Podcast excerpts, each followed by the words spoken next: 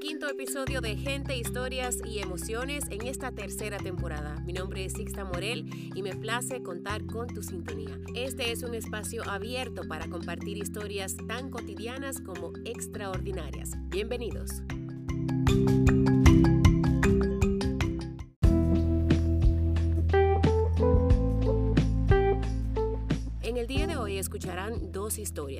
La primera viene de la mano de la autora dominicana del libro Yo que morí en la orilla, Rosarina Liriano, quien nos envía un análisis de la vida desde que comenzamos nosotros siendo niños hasta que llegamos a tener nuestros propios hijos. Un análisis que, como bien dice ella, es vital.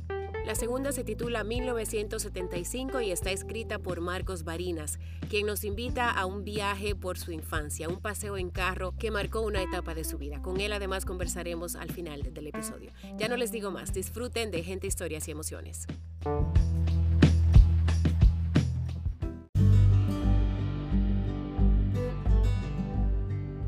Sinopsis Vital por Rosarina Liriano.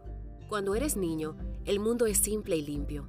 Por eso es fácil arrimarse a un niño y conquistarlo con una sonrisa sincera. Ellos son el primer ejemplo de un corazón no corrompido por los prejuicios, inseguridades ni cajas morales. Son lo que son y actúan en concordancia con eso. Cuando eres niño no sabes nada, pero vives en constante curiosidad.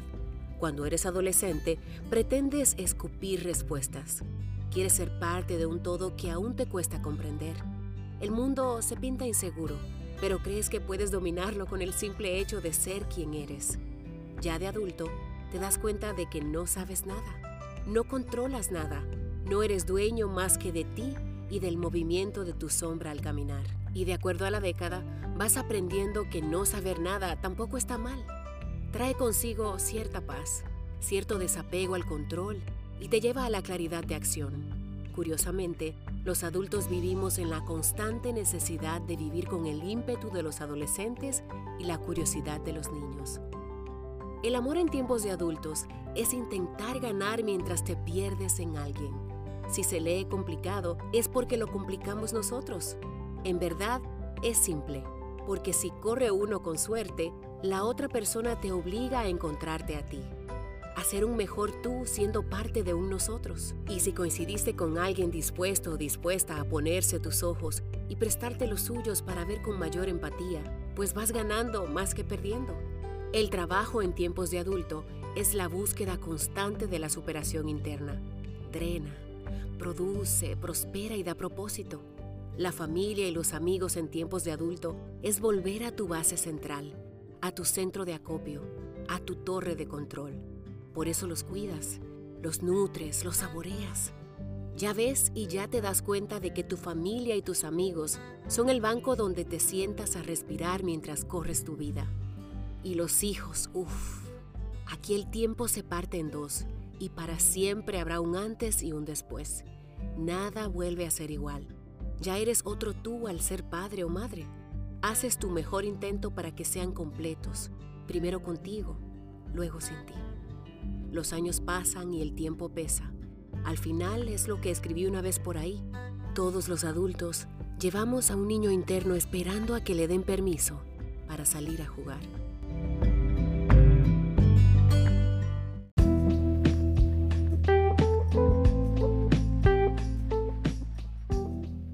...1975... por Marcos Barinas. We had finally found the magic land at the end of the road and we never dreamed of the extent of the magic. Jack Kerouac. Amanecía un poco tarde en San Cristóbal y mi madre había mandado a buscarme y vestirme con ropa recién llegada de Puerto Rico. Eso solo sucedía cuando íbamos a algún lugar especial, el templo New Age, helados en Manresa o quizás a Casa de España. Vamos a la ciudad, dijo, mientras subía a su habitación a buscar algo. La ciudad, pensé, ¿A qué se refería si mi mundo no pasaba de aquellas calles conocidas que hasta ahora construían el imaginario de un niño?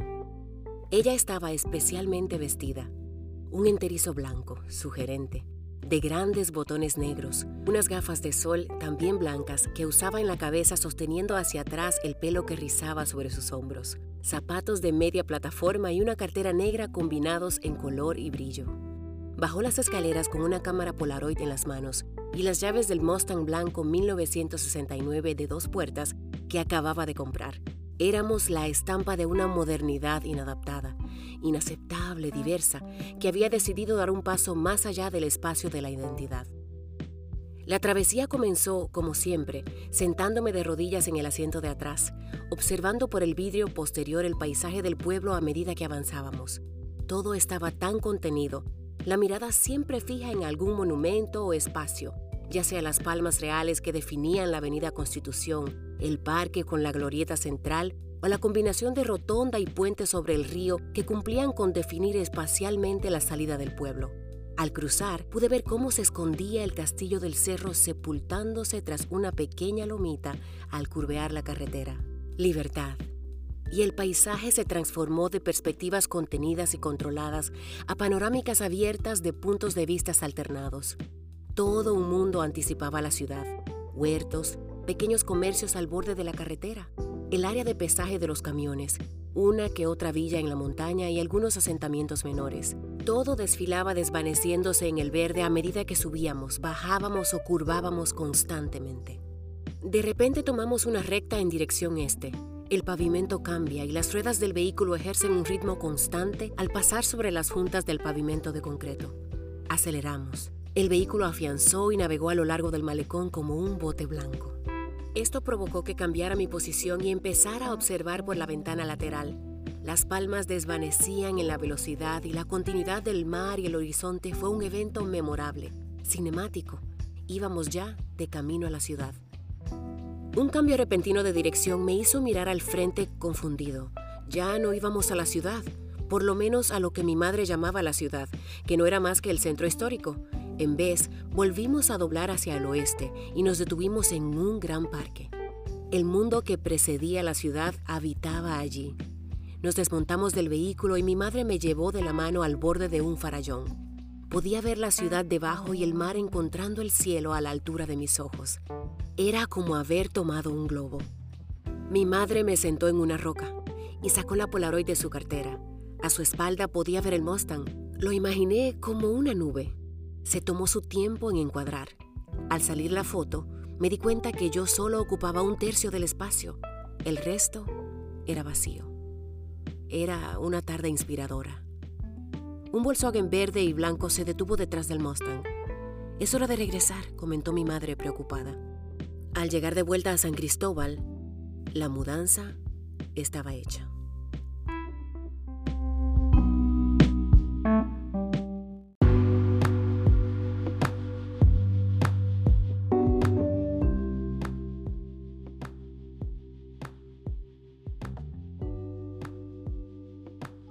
Bien amigos, y acabamos de escuchar 1975, su autor Marcos Barinas, quien es arquitecto, urbanista, profesor adjunto de la Universidad de Illinois y de UNIVE también en la República Dominicana, me acompaña. Marcos, bienvenido, un placer tenerte en Gente, Historias y Emociones. Un placer para mí. Yo soy fan de tu podcast y oigo todas las historias y me agrada mucho oírlas, casi siempre desde el vehículo, cuando uno está metido en los tapones de esta ciudad, que es quizás mi pasión, el tema de la ciudad, y de alguna manera para mí ese escrito tiene que ver mucho con mis inicios con la idea de lo que es una ciudad.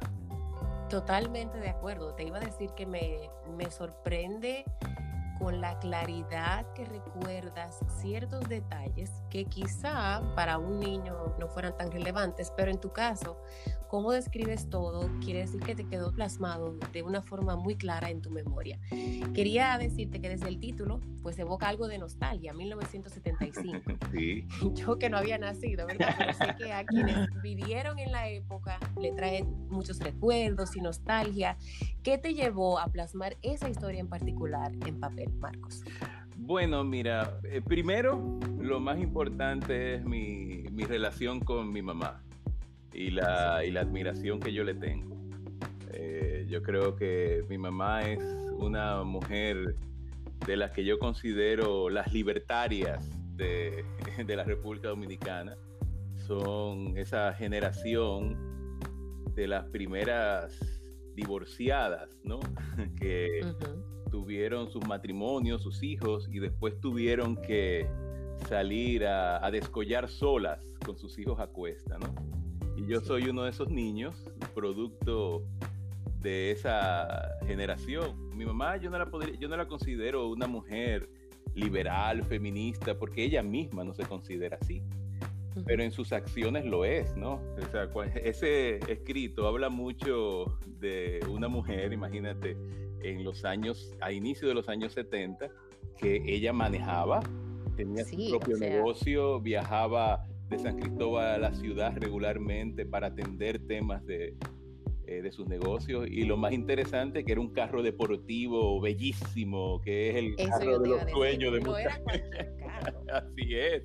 Mi mamá tenía un Mustang blanco de esos, de ese Muscle Car, pero de cuando el Muscle Car era una especie de ícono de, de, la belleza automotriz, ¿no? De los años 70 y ella tenía ese carro, ¿no? Y, y yo lo recuerdo muy bien y esa historia está muy plasmada, ocurrió de verdad, no es una ficción aunque yo como que le meto un poquito de, realismo mágico a la, está precisamente la A la historia, pero eh, eh, la realidad de, de la relación de ese pueblo, San Cristóbal, yo viví ahí hasta los siete años y la ciudad capital era, era muy diferente a la que existe ahora.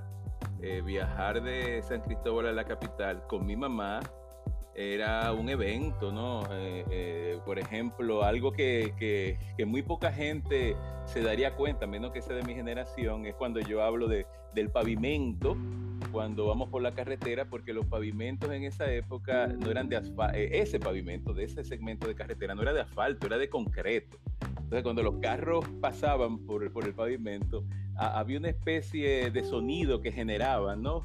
Con la velocidad, cada vez que pasaban por las juntas de concreto, que en mi memoria están súper claras, ¿no?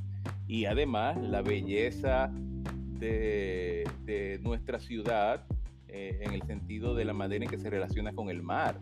O sea, la ciudad de Santo Domingo tiene un frente al mar hermosísimo, uno de los frentes más hermosos de toda Latinoamérica. O sea, tú vas caminando por más de 40 kilómetros por un malecón con vista a, vamos, al mar más hermoso del mundo. No voy, a, no voy a decir que no lo es. El mar más hermoso del mundo, que es el mar Caribe. Modestia. no, pero eso es modestia. Ahí, mira, modestia. eso no es modestia, eso es así. Es verdad, te lo voy a conceder porque yo, eh, imagínate, siendo también caribeña y de la República, opino lo mismo. Yo creo que esa parte donde tú describes el malecón y la vista, el paisaje, las palmeras, la lograste súper bien porque yo me transporté totalmente. Sí. Y, yo creo que es importante poder hacer eso a través de las palabras. Sí, y una de las cosas más interesantes de eso, que tiene mucho que ver con, mi, con el hecho de que yo sea planificador urbano, yo creo que uno es lo que es su mamá. ¿eh? Mi mamá es una mujer espiritual, eh, liberal, eh, y que te dio una visión de la vida muy, muy práctica, pero al mismo tiempo eh, llena de sueños, ¿no? Y, sus sueños los proyectaba en, sus hijos. O sea, yo viví una vida muy moderna, tú sabes. Eh, nos íbamos de viaje regularmente, eh, de turismo, que en los años 70 el turismo no era algo tan común como ahora, no, no, todo el mundo hacía turismo, ni siquiera éramos un país turístico, empezábamos a, a hacerlo.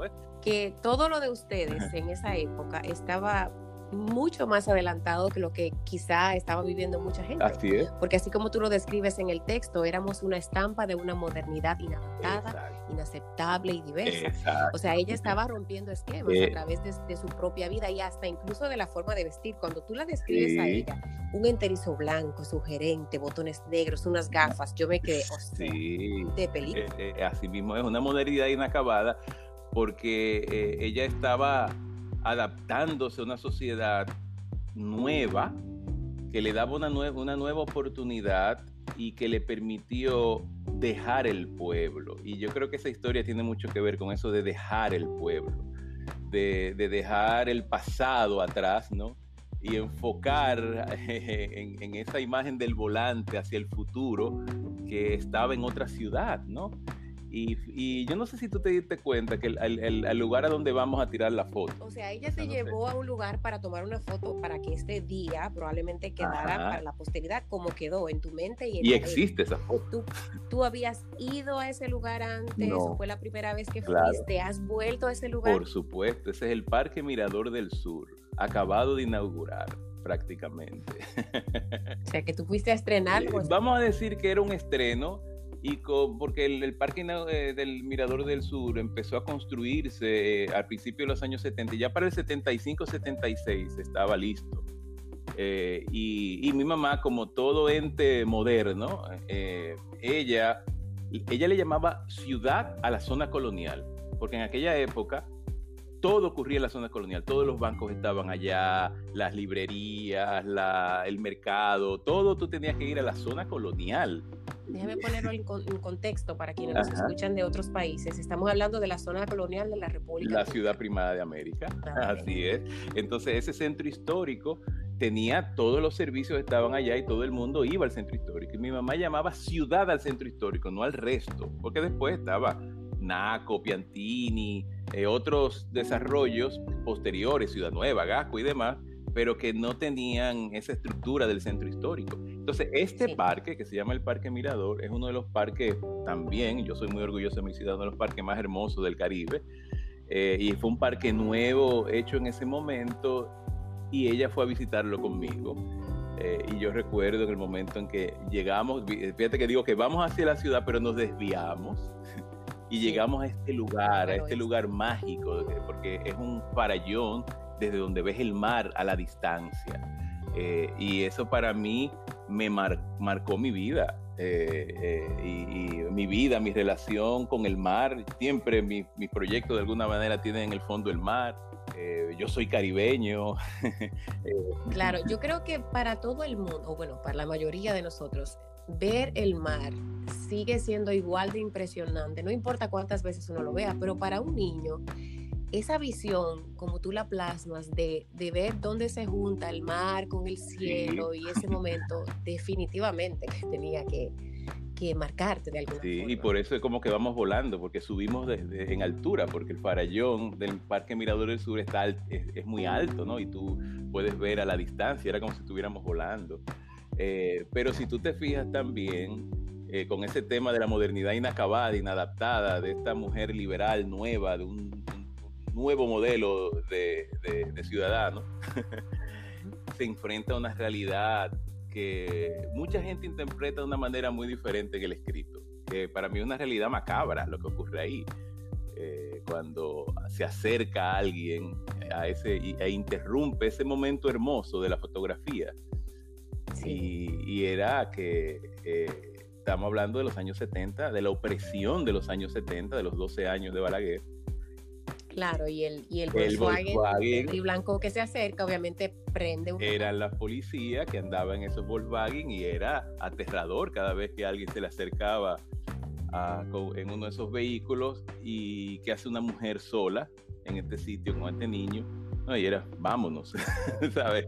Claro, se acabó el Exacto, es sutil, es sutil, no está tratando de decir nada, eh, simplemente que esa modernidad que, que, se vivía en esa época, e, esa ilusión que yo veía desde, desde mi lado de un niño, desde el lado de ella no era necesariamente tan divertido como lo veía yo, porque ella, se, ella estaba enfrentada a una sociedad siendo adulta, siendo mujer, siendo divorciada, eh, siendo una empresaria, porque cuando tú hablas con esta generación de mujeres y te das cuenta de lo que ellas fueron y lo que tuvieron que luchar para lograr cosas, o sea, dígase, no le permitían préstamos, tenía que venir un marido a firmarle un préstamo y ellos tuvieron que romper con eso o engañar el sistema, porque muchas veces ellas, ellas tuvieron que engañar el sistema para esto.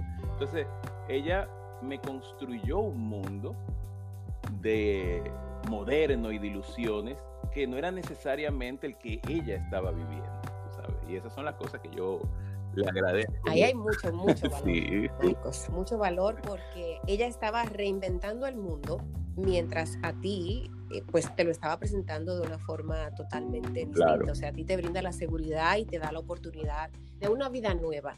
¿Cómo fue la vida nueva a partir de esa mudanza? Llegaron a la casa, la mudanza estaba hecha, y vamos, arrancamos y comenzamos de Así mismo es, o sea, e, e, ese evento ocurrió cuando, no necesariamente ese día, pero sí en mi memoria de niño eh, eh, recuerdo claramente en, el pueblo, eh, jugando con mis primos y en un momento yo salir a la calle y ver que frente a mi casa estaba este camión de mudanza.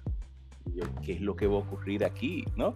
Y de repente de un día para otro verme viviendo en otro lugar, en otra ciudad, que quizás para ti, que tú tuviste que eh, mudarte a otro país, a otra ciudad, a otro clima, sea una cosa más rutinaria lo que me pasó a mí. Eh, yo me estaba mudando en el, mismo país, o sea, de una ciudad a otra, eh, pero para un niño era como, cruzar una frontera, ¿sí?